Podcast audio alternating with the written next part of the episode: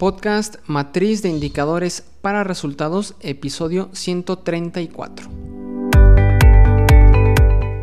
Hola, ¿qué tal? Muy buenos días a todos. Bienvenidos a un episodio más de este podcast, el número 134. Hoy, martes 25 de agosto del 2020, es un gusto estar con ustedes y vamos a tratar un episodio muy interesante que se trata de cómo controlar los insumos, que es el capítulo 2000, materiales y suministros, de un programa público. Pero antes de comenzar, recuerda que en insadisa.com puedes conocer y consultar la página del Instituto de Salud y Diagnóstico y ahí vas a poder encontrar los software que ofrecemos, entre ellos obviamente el software para monitoreo de programas públicos conforme a la metodología de marco lógico y también el que vamos a ver el día de hoy, que es para control, un software para control del capítulo 2000 de programas públicos. Eh, vamos a ver en detalle cuál es la necesidad que resuelve este software.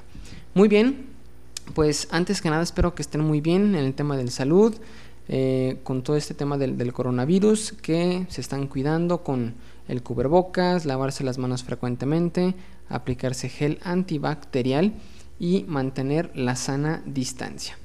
Bueno, pues sin más preámbulo, vamos a dar comienzo con el tema del día de hoy. Y este episodio surge de la siguiente forma.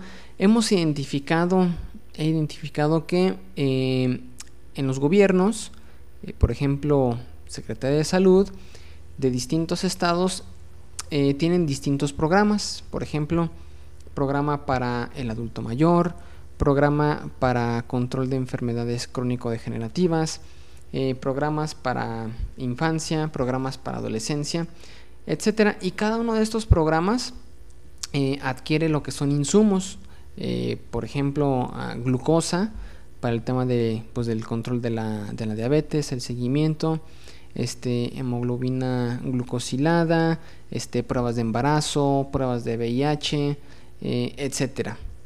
Y lo que hace, por lo general, estos programas se administran de manera central, ¿sale? Y lo que hacen estos de manera central, distribuyen los insumos a las distintas jurisdicciones sanitarias o en algunos estados ya le llaman lo que son los distritos de salud.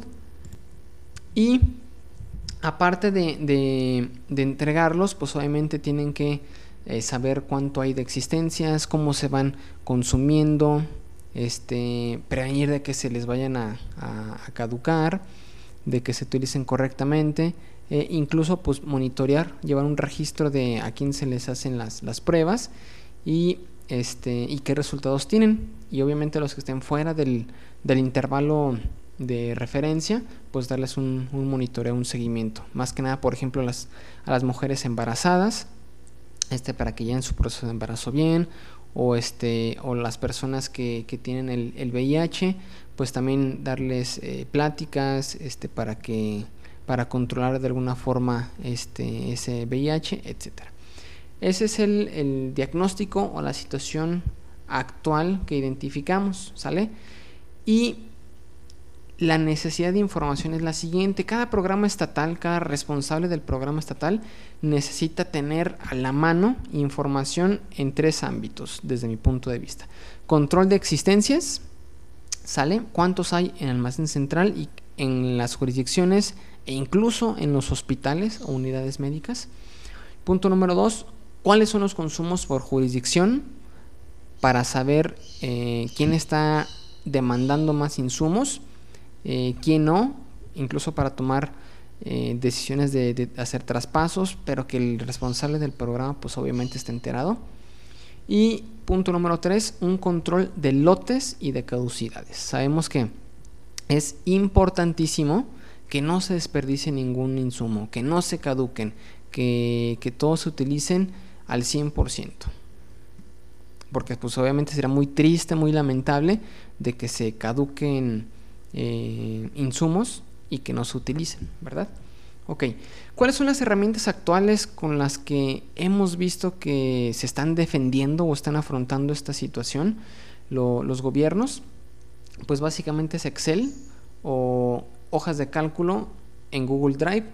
Sin embargo, con estas herramientas se presentan las siguientes desventajas. Dificultad para el control de caducidades y existencias.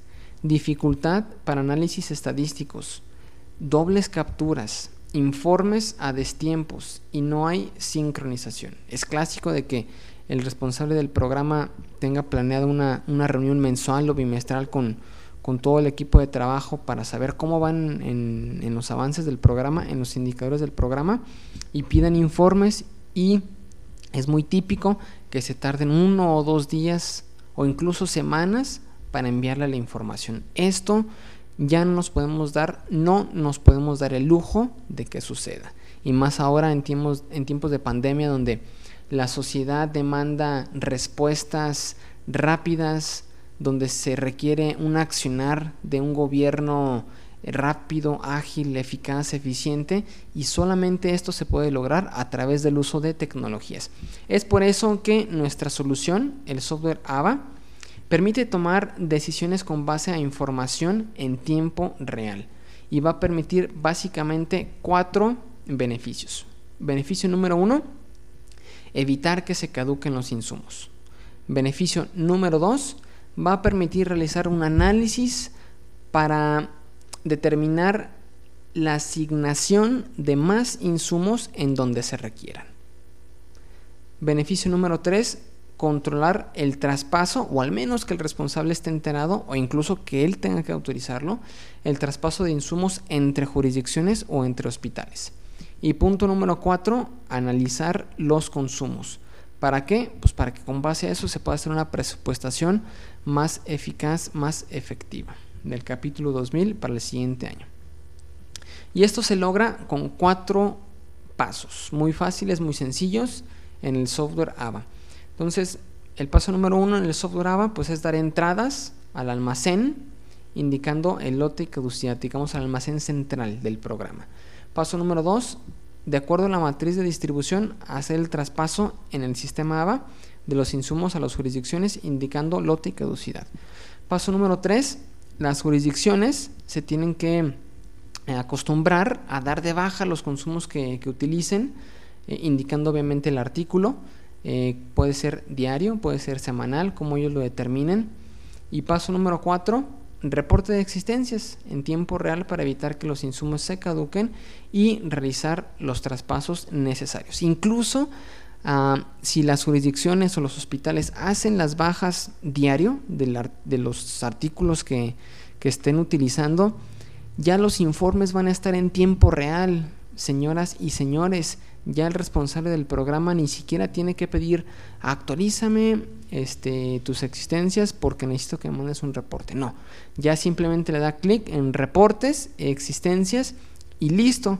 ¿Por qué? Pues porque las, las bajas están haciendo diarias, diariamente, entonces ya la información va a estar en tiempo real. ¿Sale? ¿Qué incluye el servicio software AVA? Pues incluye usuarios ilimitados para que tanto las jurisdicciones, las unidades médicas, los hospitales puedan tener su propio usuario y con ello eh, conservar o permitir la trazabilidad de cualquier movimiento en el sistema que queda registrado. Eh, incluye también este, el software que se adapta a la computadora, smartphone o tablet. Implementación del sistema y asistencia para la carga inicial de la información.